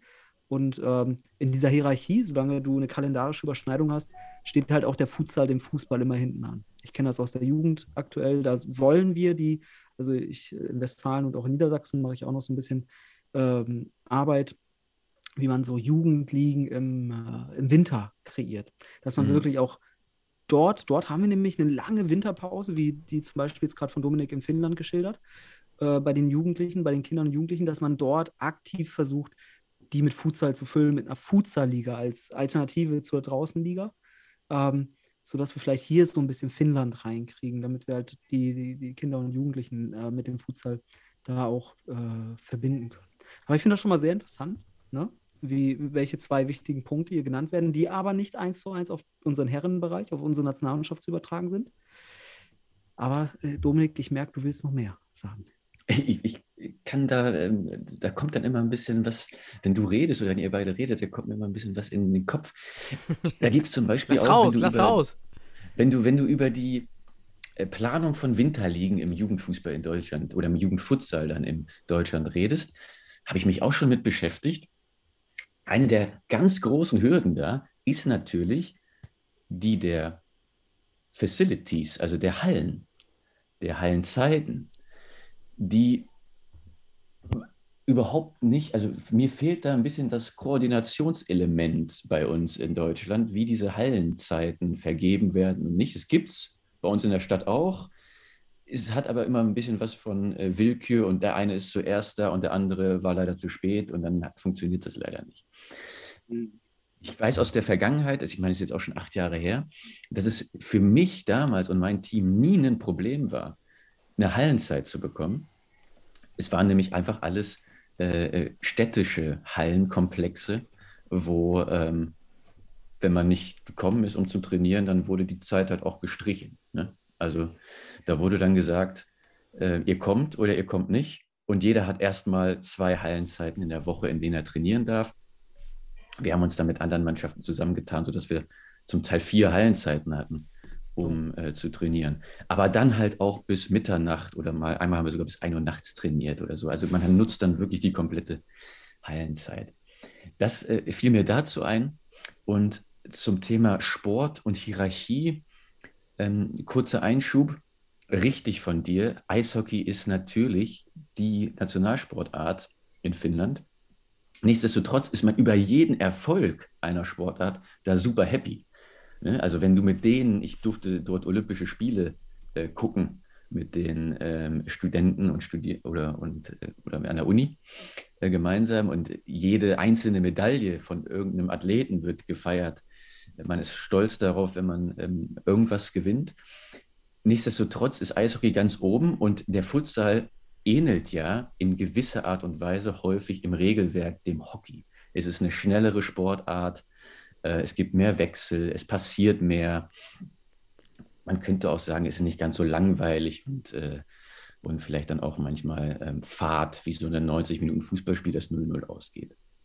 Und das hat natürlich dann auch äh, den Effekt, dass sich das wirklich viele angeguckt haben. Das hat mich ja damals komplett erschlagen. Ich bin da hingekommen und äh, habe auf einmal in einer Halle gespielt mit 1000 Leuten äh, in, in Mittelfinnland, äh, weil wo gefühlt auch äh, bosnische Hooligans da waren, die oberkörperfrei gesungen haben. Ja, es war also eine überragende, überragende Stimmung da in diesen Hallen. Ähm, ja, das hat so ein bisschen den Eventcharakter auch des Eishockeys übernommen. Also könnte man ja, wenn wir darüber reden, warum wird eine Nationalmannschaft besser? Entweder über den Trainer, die Ausbildung oder du hast höheres Leistungspotenzial in dem breiten Sport. Also dass du einfach bessere Spieler in die Sportart selektierst. Und wenn ich das jetzt so raushöre bei dir und bitte widersprich mir oder bestätige das, ähm, könnte man ja sagen, dass Finnland verschiedene Vorteile hat. Einmal, du bekommst bessere Spieler in den Sport, weil man äh, mehr Hallensport gewohnt ist. Also man interessiert sich viel mehr für Hallensport, weil es viel mehr Tradition ist, in der Halle zu spielen. Man hat weniger Alternativsportarten, die sich einem ergeben. Stichwort Deutschland, ähm, Floorball, ähm, ja, also solche wirklich, ähm, was gibt es noch? Das kommt aus Skandinavien, das, da muss ich schon mal, das kommt ah, Floorball kommt, okay, was, was, haben wir für, für Sportarten, äh, was bei uns jetzt ähm, sehr, sehr groß ist? Badminton ist vielleicht so eine Sache, die vielleicht dort nicht so groß ist. Ähm, also, also, aus Erfahrung kann ich sagen, Daniel, dass äh, Tischtennisvereine sehr viel Hallenkapazitäten in ja, allen Tischtennis, Städten ja, sehr, einnehmen. Badminton, Also das ist Tischtennis. Wahnsinn. Ähm, aber genau, diese Spieler haben also mehr, vielleicht kommen dadurch mehr Spieler in die Hallen. Dann, du hast nicht dieses Fußball-Futsal, sondern die Fußballer spielen parallel Futsal. Ähm, Mhm. Weil man ja auch, man hat keine andere Option, also spielt man Futsal und damit rekrutieren sich ja auch schon wieder viel besseres Potenzial in diese Sportart. Plus zusätzlich, ähm, es gibt kaum oder weniger Bezahlung, sodass man nicht diese, diese Twitter-Sache hat. Ich, mir fällt immer nur aktuell Elias Saad ein, der eben bei den Hamburg Panthers nicht mehr spielt, weil er eben in der Regionalliga mehr Geld verdient im Fußball. Ähm, und wenn wir jetzt in Finnland wären, dann würde Elias Saad erstmal kein Geld verdienen im Fußball und würde Futsal spielen. Und er würde auch Futsal spielen, weil er im Sommer sowieso kein Fußball spielen kann und sowieso Futsal spielt im Winter. Und dann liegt es ja nahe, ja gut, dann spiel Futsal, wodurch ich Aber- vielleicht mehr Potenzial, obwohl nur 5,5 Millionen Menschen dort leben, trotzdem die Mhm. höher potenzialhaltigen Spieler doch dahin selektieren. Könnte das sein? Was ich ganz, ganz spannend finde, Daniel, gerade, weil was vereint Deutschland und, und den deutschen und den finnischen Futsal? Diese Niedrigschwelligkeit in eine Nationalmannschaft zu kommen. Also wirklich sehr schnell noch tatsächlich Nationalspieler zu werden. Also ähm, Elias Saad angesprochen. Der war ja hundertprozentig, wäre der jetzt Nationalspieler, wenn er weiter Futsal gespielt hätte. Aber da war der monetäre Anreiz des Fußballs, der ihn da, der in diesen an, also der, der wird ja niemals Fußballnationalspieler. Ne? Also Nationalmannschaft ist vielleicht nicht der, ich sag mal, der, das Motiv seines, seines, seines Tuns. Ne? Also, ist auch ein kultureller Aspekt, den ich jetzt aber gar nicht bewerten will. Ähm, und da finde ich diesen, diesen Punkt, wo, wo haben wir Ähnlichkeiten, ist einfach die Nationalmannschaft, in die Nationalmannschaft zu kommen, ist halt nicht, nicht keine, keine 20 Jahre äh, Leistung, sondern mit, mit ein bisschen Glück fängst du mit Futsal an oder, oder spielst in der Liga, wo, wo Dominik gespielt hast, hat und die jetzt heute wahrscheinlich auch vom Niveau schon etwas weiter sind, aber immer noch semi-professionell, wie, wie Dominik sagt. Und äh, ich glaube, Micho Matic hat, hat das auch schon so ausgedrückt, dass sie immer noch semi-professionell sind, aber die Top-Teams vier bis fünf Mal trainieren dennoch. Ähm, dass du immer noch den Sprung in die Nationalmannschaft hinkriegen kannst. Und das ist ein ganz wichtiges Motiv. Ist halt die Frage, wie attraktiv ist die deutsche Futsal-Nationalmannschaft im Verhältnis zur deutschen finnischen, äh, zur deutschen finnischen, auch nicht schlecht zu Menschen dabei, zur finnischen Nationalmannschaft. Aber gut, das wollte ich nur gerade so einwerfen, weil das mir jetzt gerade in Gedanken kam. Dominik wollte sicherlich noch auf was anderes eingehen. Ähm, ja. Ähm, ja, das, also, das ist natürlich recht. Also ich glaube, ähm, der Faktor Entlohnung, den gibt es natürlich monetär und den gibt es durch Anerkennung. Ne? Und Anerkennung ist äh, hier ein ganz großer Faktor. Aber das ist bei uns auch so. Das würde ich den Spielern äh, nicht, ähm, äh, würde schon sagen, das ist da auch so. Es gibt halt noch den Faktor monetär und dann wird das halt ausgeglichen. Komm, das sagst du jetzt nur als Ökonom, um so ein bisschen Ethik reinzukriegen. Ich sage als Sozialwissenschaftler ganz klar, wir haben eine ganz, wir haben viel mehr extrinsische Motivation, weil wir eben die, das Monetäre haben im Fußball. Das ist meine Perspektive dazu. Ähm, da bin ich als Sozialwissenschaftler mit meinen moralischen Aussagen nicht so vorsichtig, weil ich da nicht niedergetrampelt werde, als wenn ich Ökonom wäre. Was ich sagen will, ist, äh, ich glaube, bei dem Finnischen ist diese intrinsische Motivation, also die, den, den Zugang zu, in, zu intrinsischen Motivation, wie du schon sagtest, auch die Strecke auf dich zu nehmen, Widrigkeiten mhm. auf dich zu nehmen und vier, fünf Mal die Woche in die Halle zu gehen, äh, das ist eine massive intrinsische Motivation. Und da bin ich, da bin ich, also würde ich, würde ich die These vertreten, das hast du in Deutschland nicht in der Art, nicht auf Nationalmannschaftsniveau. Kann man ja auch, ich meine, genau, auf Vereinsebene haben wir das ja. Wir haben ja viele, die da äh, unglaublich viel ähm, Eigenleistung bringen. Dann noch vielleicht eine Sache zu äh, Daniel, zu den anderen Sportarten. Wir haben natürlich die wir sind hier immer in diesem ökonomischen Denken, aber wir haben diese knappen Güterhallenkapazitäten. ja, und wir machen da in Deutschland ja dann schon viel draus. Ne? Also dann sagt äh, Sebastian, es gibt Tischtennisvereine und Badminton. Naja, wir holen ja auch bei Olympischen Spielen oder bei Weltmeisterschaften mehr Medaillen als Finnland. Also wir machen da ja sehr viel draus aus unseren Hallenkapazitäten. Wir haben halt nur gerade die, das Brennglas auf den Futsal als neue Sportart. Das muss sich natürlich dann auch seinen Raum erkämpfen in diesem, mhm in, in, in dem Kosmos. Und wenn man da schnell keine Erfolge äh, sieht, dann ist es halt auch schwer, äh, da reinzukommen. Das ist da natürlich anders. Also da gibt es halt nicht so viel, da gibt es halt nur 5,5 Millionen Einwohner, ähm, äh, gibt es nicht so viele Badmintonspieler wie bei uns. Ja? Also, das, ja, Hat Finnland noch keine Goldmedaille in Badminton geholt? oh, das weiß ich ehrlicherweise. Vielleicht gibt es da jemanden. Aber Finnland ja. holt auch mehr Medaillen bei Winterspielen als Deutschland mal oft, oder? Obwohl ja, genau, aber das kann man ja, das kann man ja draußen machen. Ne? Obwohl, äh, ja, okay. da ist doch Janne Ahorn jetzt bei den ähm, Landesmeisterschaften auf den zweiten Platz gesprungen oder dritten Platz, ne? Bei, mit seinen 42. Mit, äh, bei, der, ja. äh, bei Skispringen oder hat er jetzt auch Futsal ja, gemacht? Ja, beim Skispringen. Ja, ah, okay. Seit 42 Jahren und 42 Kilo wahrscheinlich. Der, hat, ja, das, äh, der ist aus Spaß nochmal mitgesprungen. Ach, okay, ja, interessant. Nochmal Diät gemacht, Daniel. Also du merkst dir 42 und Oh Gott, ich wollte, ich wollte die Kreise nicht schließen, sorry. Sebastian, löschen aus dem Chat. Heute, ich, ich, äh, es ist so schön gerade. So. Um, um im Thema zu bleiben, und wir haben jetzt sozusagen die Unterschiede aufgearbeitet, die nicht überwindbar sein werden. Ähm, mhm. Wir hatten aber gesagt, vielleicht können wir irgendwas mitnehmen. Ja. Und ich glaube, ähm, ich weiß nicht, ob es in dem Interview war, was äh, Sebastian schon angesprochen hat von äh, Coach Matic, was dann hier verlinkt wird, aber er hat irgendwann auf jeden Fall mal gesagt, dass im finnischen Fußballverband alle an einem Strang arbeiten und dass alle äh, innerhalb des Verbands gleichberechtigt sind. Mhm. Und ich glaube, das ist, das ist auch eine der, ähm, der, das, eins der Erfolgsrezepte dort also wir sehen ja nicht nur Erfolg jetzt im Futsal bei der Teilnahme und dann dem Erreichen des Viertelfinals, wir sehen ja auch im Fußball bei den Herren große Erfolge in Finnland. Im Nachwuchsbereich sehen wir große Erfolge. Ich glaube, man nutzt da sehr gut Synergien ähm, und man hört aufeinander. Ich glaube, es ist ja halt auch ein kleinerer Verband mit weniger Untergruppierungen. Da ist das auch einfacher, ja klar. Das ist bei uns anders aber dieses gegenseitige Miteinander reden und lernen, das, was wir vorhin auf kurzen, ähm, kurz angerissen hatten, was wir jetzt auch im Niedersächsischen Fußballverband haben, dass wir einfach ein bisschen mehr kommunizieren, ein bisschen mehr irgendwie Erfahrungen teilen. Ich glaube, das leben die da seit acht Jahren sehr, sehr gut und nutzen sozusagen, um jetzt diesen, diesen, diesen äh, Begriff mal zu nutzen, nutzen das natürlich irgendwie nachhaltig. Ne? Also es ist eine nachhaltige Entwicklung, die Sie da gestartet haben. Du hast seit acht Jahren einen Coach. Ja. Äh, ja aber, schönes äh, Buzzword äh, nochmal gebracht. Was, was, was ich, was ich, äh, du sagst gerade, also da scheint als eine, also eine gewisse Partizipation zu sein. Das, was ja. du jetzt auch in Niedersachsen gerade erlebt hast. Äh, ja. Das Vakuum wird mit Partizipation gefüllt. Aber ähm, warte mal, ist, Finnland heißt auf Finnisch Su, Sumi? Sumi? Suomi. Somi, ja. Und Mhm. ich, ich rede immer von der äh, summativen Intelligenz, summativen Intelligenz, also summativen, su summativen Intelligenz, Intelligenz, ähm, weil das halt jede Einzelintelligenz oder Hegemonialintelligenz äh, über, ja, durch, durch Austausch halt ähm, immer überholt. Also kreative Prozesse und daraus, um jetzt hier mit euch beiden Ökonomen auch auf eine, eine, eine Wellenlänge zu kommen, wird man sehr ressourcenorientiert. Man arbeitet mit dem, was man hat, ja, und äh, denkt nicht nur in Kosten, sondern in Möglichkeiten mit dem, was man hat.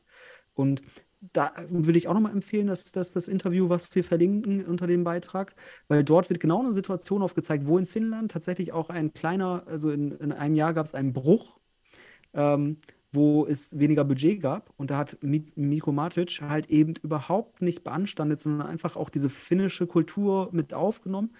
Man macht das Beste, was man hat und man lernt weiter. Man lässt sich im Lernprozess nicht behindern, nur weil man jetzt zum Beispiel weniger Ressourcen zur Verfügung hat. Finde ich ganz spannend. Also ist etwas, wo wir auf jeden Fall so viel rausziehen können, auch im deutschen Futsal. Man muss ja, glaube ich, vielleicht, wenn ich da nochmal einhaken darf, man muss ja echt sagen, dass in diesem Verhältnis, im Innenverhältnis Fußball, Futsal, sich aus meiner Sicht nichts getan hat. Also der Futsal hat weiterhin im DFB ja keine Relevanz.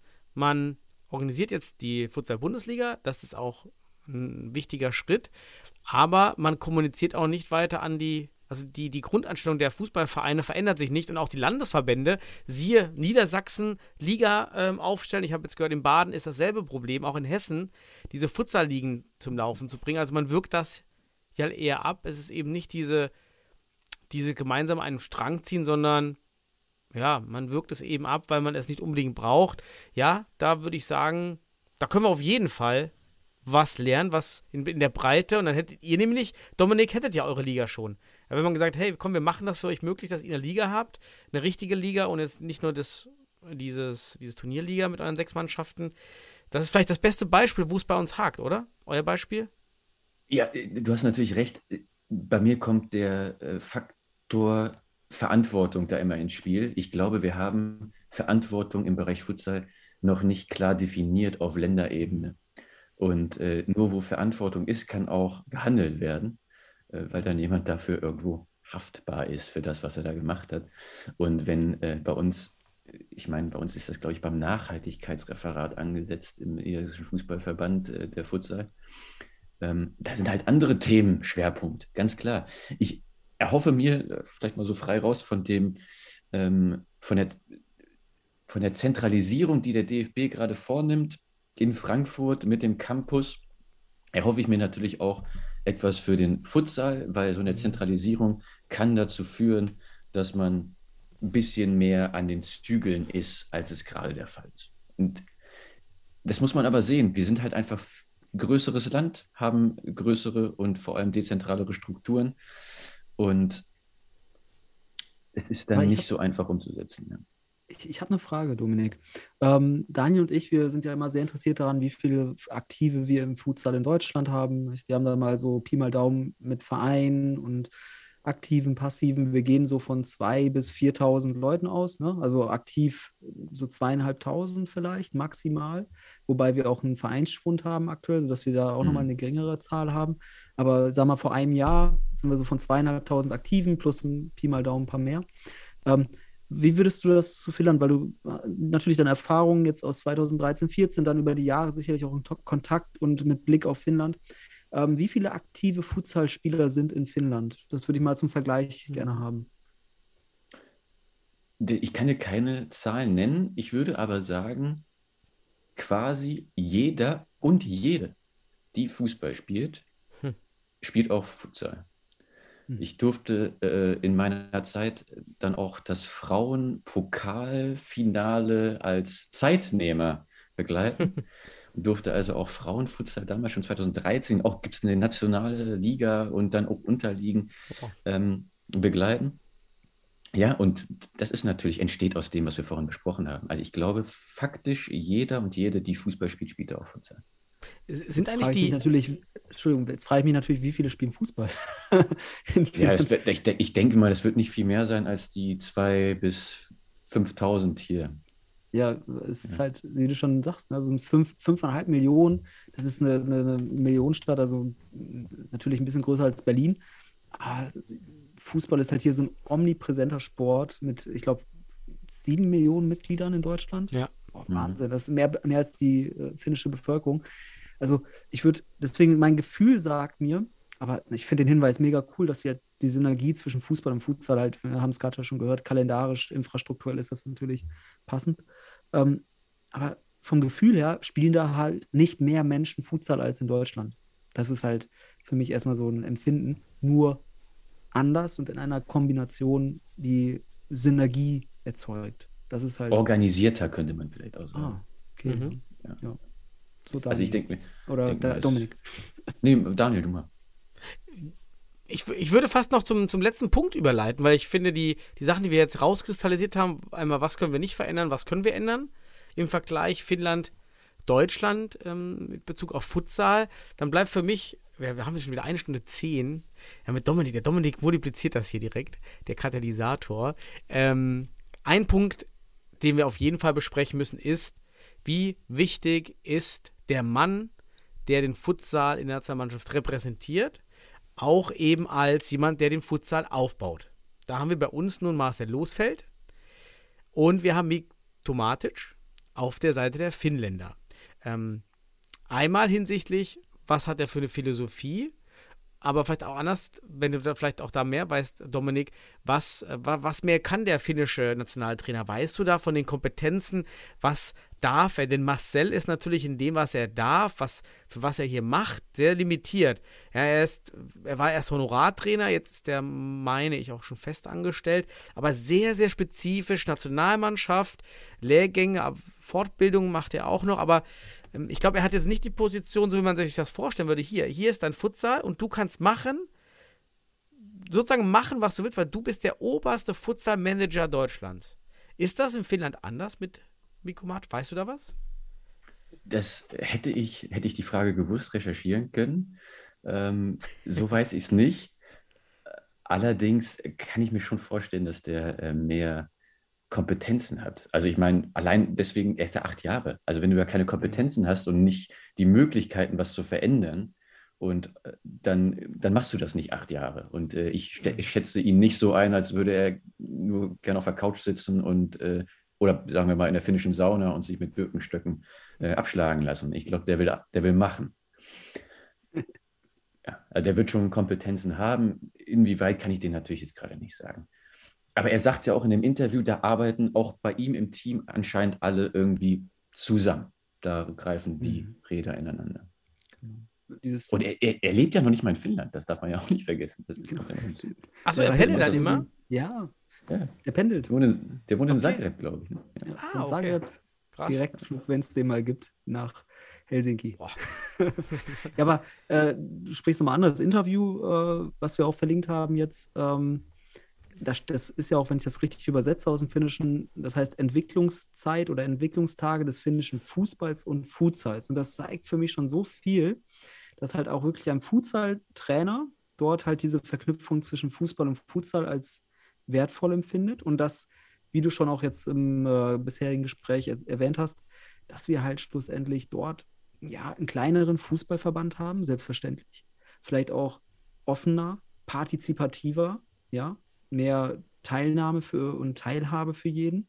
Während der DFB natürlich als größter Sportverband der Welt, nationaler Sportverband der Welt, eine massive Hierarchie hat, trotz Föderalismus, muss man auch sagen. Also vom, vom Präsidenten bis, bis äh, zum Futsal sind ein paar Stufen und ein paar Entscheidungsebenen. Und ähm, deswegen, und vielleicht noch eine andere Verantwortung, ein anderes fällt mir eine Sache- Erzähl mal. Da fällt mir eine Sache ein, als du das gerade angesprochen hast. Ich glaube, der finnische Fußball braucht den Futsal einfach viel mehr, Mhm. als es bei uns der Fall ist.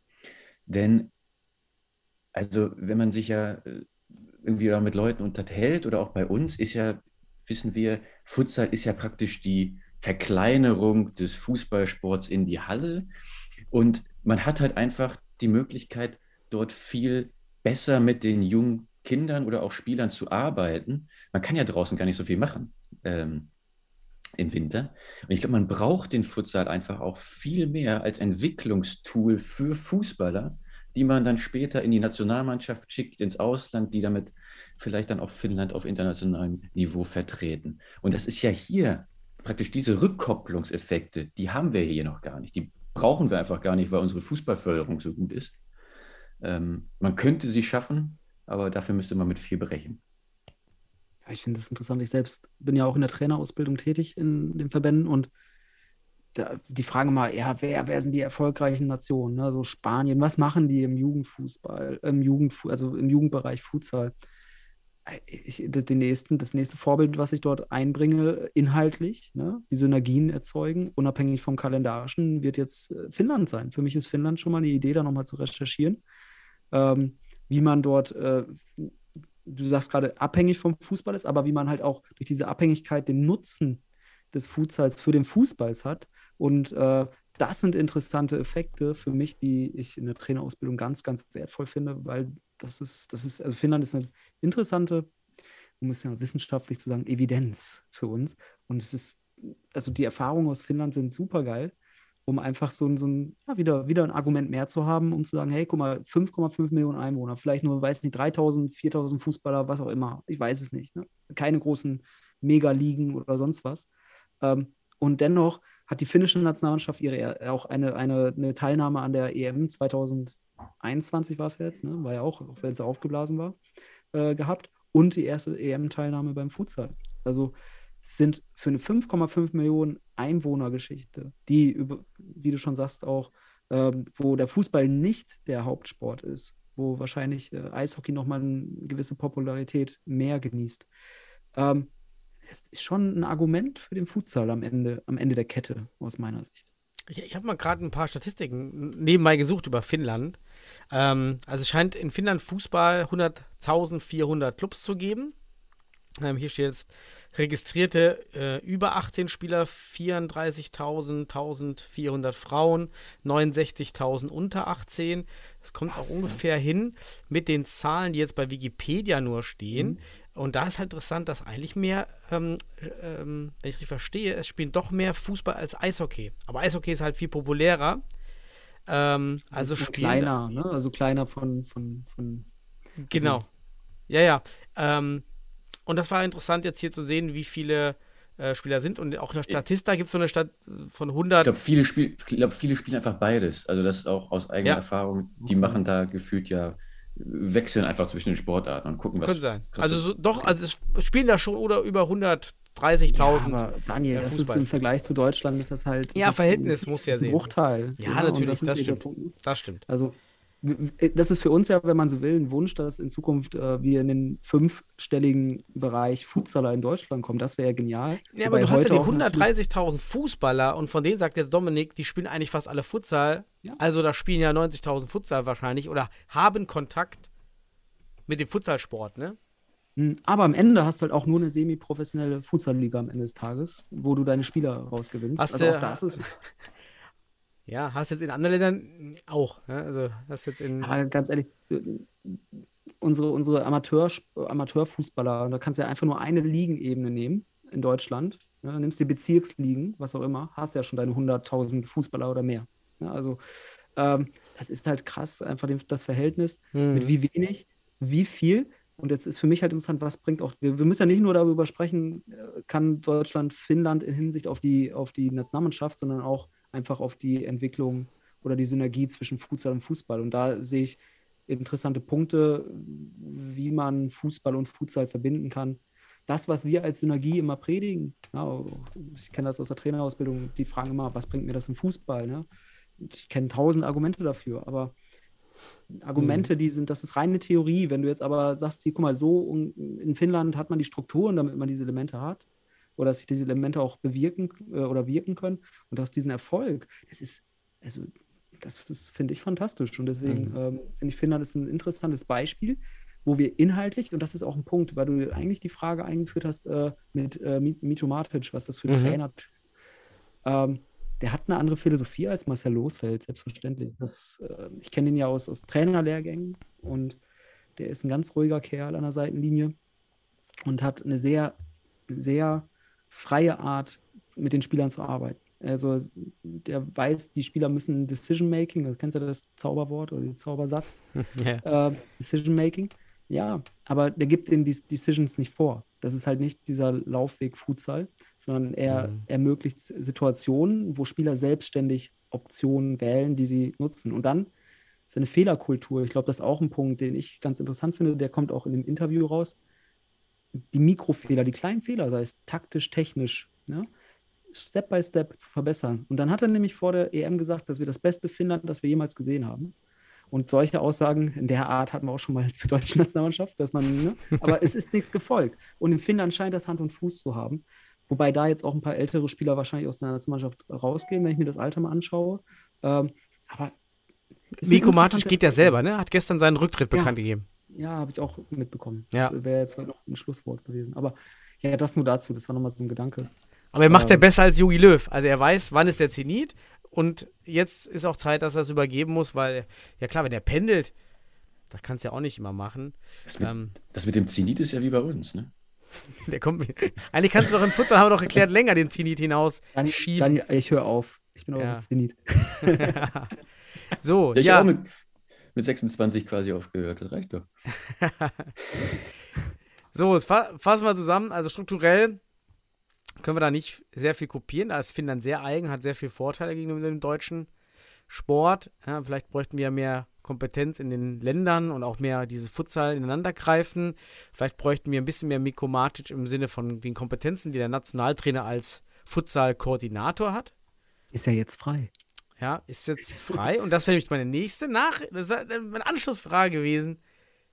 Brauch, können wir, sollen wir, sollten wir, wie auch immer, Miko Matic mal für Deutschland in, ins Gespräch bringen?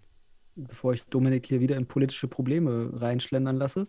Ähm, du bist ja unser, unser Bundestrainerfrage-Mann, Daniel. Ne? Du hast ja die Bundestrainerfrage gestellt und Ja, stellst oh. sie jetzt wieder indirekt. Dominik, erzähl doch mal, wie siehst du das? Ich, boah, ich fühle mich hier gerade wie äh, der Vermittler zwischen. Äh, Beim äh, Mr. Futsal geht's hart, geht's hart Ja. ab. Also hier wird auf ein. Ähm, schonen wir niemanden. Ich sag mal, ich bin zufrieden seit dem Tag, an dem Paul Schomann nicht mehr Bundesträger ist. Und äh, alles, was danach gekommen ist und danach kommen wird, ist ein großer Erfolg für den deutschen Futsal. Ja, immer diplomatisch. Und Sehr gut. Deswegen ist er ja hier. Chancen erhaltend. Auch wenn ich natürlich Paul Schomann auch gerne mal interviewt habe, ist ein schöner Charakter. Ich hatte auch bei ihm mal einen Lehrgang. Nichtsdestotrotz, ich glaube auch er selbst weiß, es war gut. Ja, interessant. Das ist eine schöne Antwort jetzt, glaube ich. Ich glaube, Daniel, das ist eine, eine, eine, passende Antwort. Wir hatten eine Entwicklung. Jetzt ist halt nur die Frage, wie geht es weiter? Und ich denke, wenn jetzt da Gibraltar oder San Marino kommt in der, in der UEFA-Runde, ist das jetzt auch kein Gradmesser. Man wird die Runde schaffen. Aber irgendwann wird es wieder eng. Mhm. Und ähm, wir haben ja schon die Frage gestellt, ob man sich entsprechend entwickelt in Deutschland. Ob wir Spiele gegen Wales nicht auch vor fünf Jahren hätten verloren können, verlieren können oder unentschieden spielen können. Also solche Fragen. Ich glaube, Finnland spiel, verliert kein Spiel gegen Wales mehr. Ähm, und sagen wir mal, mit dem Mhm. Trainer ist man drei Jahre voraus. Aber heute auch eine wichtige Info, dass man halt in Finnland wirklich auch schon seit 98 mit einer flächendeckenden Liga, okay, wenig Einwohner und so weiter, aber das hat man schon. Da sind wir natürlich auch lange hinterher. Aber der Impuls von Matic, den dürfen wir, glaube ich, nicht hoch genug äh, einschätzen oder können wir nicht hoch genug einschätzen. Vor allem, du bist einfach jetzt im, im Viertelfinale der, der, der, der Euro gewesen und hast den Titelverteidiger, die Hege Hegemonialmacht der Welt, wirklich äh, am Rande eines Unentschiedens gehabt. Also, das ist für mich fantastisch. Deswegen sind diese ganzen Eindrücke, die Dominik heute geschildert hat, so eminent wichtig für das Wissen im, im, für Futsalkultur und Mhm. auch, ne, wenn wir über Matic sprechen, natürlich Kompetenz. Und deswegen war es für mich, also ich mache jetzt ein Abschlusswort aus meiner Seite, schönes Gespräch. Und ich bin sehr, sehr viel schlauer geworden als zuvor. Und Finnland ist, ein, ist eine Reise wert, Dominik, das wirst du sicherlich gleich nochmal sagen. Und äh, ein Blick auf den finnischen Futsal allemal. Ja, danke. Also mir hat es auch wahnsinnig viel Spaß gemacht, wie immer. Ähm, wenn ich mit, mit dir oder auch nur mit Daniel reden darf. Es macht Spaß. Und auch ich muss äh, sagen, klar, Finnland ist eine Reise wert. Fahrt hin. äh, vor allem äh, ins wunderschöne Jyväskylä. Da durfte ich ein Jahr leben. Macht Spaß. Und guckt euch dann mal ein Spiel von Likunan Riemu an. Das ist Wahnsinn. Vielleicht können wir da auch noch mal was verlinken. Was die für eine Fankultur haben, das macht richtig Spaß. Das macht richtig Äh, Spaß. alle, die das jetzt hören, guckt unten unter das Video. Wir haben da einen Link, den uns Dominik jetzt gleich zukommen lässt. Ja, natürlich. Pack mal, packen wir in die Shownotes, machen wir. Und dann fragen wir nochmal, ob man dort noch Dominik Jung kennt und dann, ja, Dominik, Dominik, ja. Ver- Vermutlich wird man mich kennen. Ich hatte erst ähm, die Tage Kontakt. Oh, dann Ja. Hossio. Kennt sich Hossio? Nee, kennt er dich? Hossio, ke- Hossio kennt mich, glaube ich, nicht, weil der hat mir, wie gesagt, nur die Dinger um die Ohren gefeuert. ähm, okay. Alles klar. Ja. Ja, Prima, also hat Spaß gemacht. Mir auch mit beiden zu dritt war echt viele neue Infos, viele gute Einblicke und wie Futsal in anderen Ländern läuft. Da habe ich, da hatten wir doch, glaube ich, den richtigen Riecher, den richtigen Finnland-Experten einzuladen, Dominik, und ähm, hat Spaß gemacht. 2 zu 1 Ökonom gegen Sebastian mal zu feuern, das war auch mal ganz gut. Und Ich damit, bin das Finnland hier unter uns, statistisch gesehen. Bei, bei, bei Schweden bin ich dann wieder dabei. Ne? Ja genau, macht- okay, wenn die wieder Und, kommen. dann, und ansonsten muss, muss, ich, muss ich mich auch bei den Hörerinnen und Hörern entschuldigen dafür, dass wir heute wieder so wissenschaftlich unterwegs waren. Ich habe gehört, ähm, wir sollten eigentlich so ein bisschen kauziger reden, ne? so ein bisschen. ähm, Das habt ihr immer gemacht bei, bei, bei eurem Podcast. ja, Bitte ja, kommt zurück Podcast. übrigens. Wir brauchen Konkurrenz. Ja, genau. Also, vielleicht, vielleicht fehlt uns irgendwie, weiß ich, habt ihr mal ein Bier getrunken dabei oder so? Nicht immer. Ich habe ja, Ja, das, war ja siehste, das war Daniel. ja, ich, das war ja das, äh, das Ding. Ich habe äh, praktisch der Aufmacher jedes Mal war, dass ich ein neues Bier dabei hatte. Richtig. Ja. Scheiße, ich trinke keinen Ich trinke Alkohol. Erkältungstee gerade. Das ist der Unterschied. Ja. Alles gut. Nee, Jungs, macht euch einen schönen Abend. Und allen Ebenso. anderen da draußen, schöne Woche, schönes Wochenende. Äh, es gibt ein Bundesligaspiel zwischen Wacker und den MCH. Kann man sich angucken. Ansonsten, ich bin raus. Lasst es euch gut gehen. Danke. Danke euch. Bis Ciao. dann. Ciao.